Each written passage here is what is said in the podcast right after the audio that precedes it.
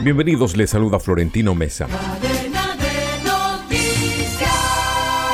La Fiscalía del Estado de Nueva York anunció un acuerdo sin precedentes con la diócesis católica de Buffalo, por la cual sacerdotes sospechosos de abusos sexuales serán sometidos a supervisión judicial tras décadas de escándalos y silencio de la Iglesia estadounidense.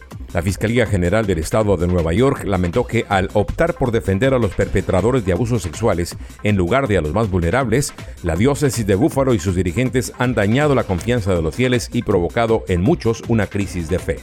El verano de este año fue el de mayor número de muertes asociadas al calor del que se tenga registro en el condado más grande de Arizona, Maricopa, particularmente por el alto número de personas sin casa, según estadísticas de salud pública que confirmaron 359 decesos por esa causa. El incremento de fallecimientos plantea interrogantes sobre la mejor manera de proteger a las personas vulnerables, no solo en el desértico suroeste, sino también en zonas más templadas donde el cambio climático ha provocado olas de calor más intensas, frecuentes y duraderas. Panamá solicitó apoyo a Estados Unidos para atender el tránsito de migrantes venezolanos por el istmo, cientos de los cuales han quedado varados en la nación centroamericana luego de que el gobierno del presidente Joe Biden pusiera en vigor un nuevo plan de control migratorio. El pedido lo formuló el presidente Laurentino Cortizo durante una reunión con el senador Tim Kaine de Virginia y el congresista Adriano Espaillat de Nueva York, ambos del Partido Demócrata, con quienes abordó ese flujo migratorio irregular entre otros asuntos. Ahora las noticias de Colombia y el mundo se encuentran en un solo sitio. www.cdncol.com. Somos cadena de noticias.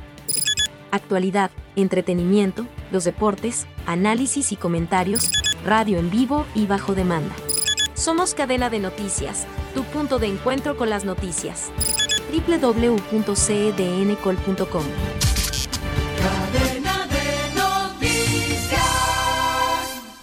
El clima extremo provocado por el cambio climático causó hambre en casi 100 millones de personas y aumentó las muertes por calor en 68% en poblaciones vulnerables de todo el mundo, ya que la adicción a los combustibles fósiles del mundo deteriora la salud pública cada año, concluyó un nuevo estudio médico.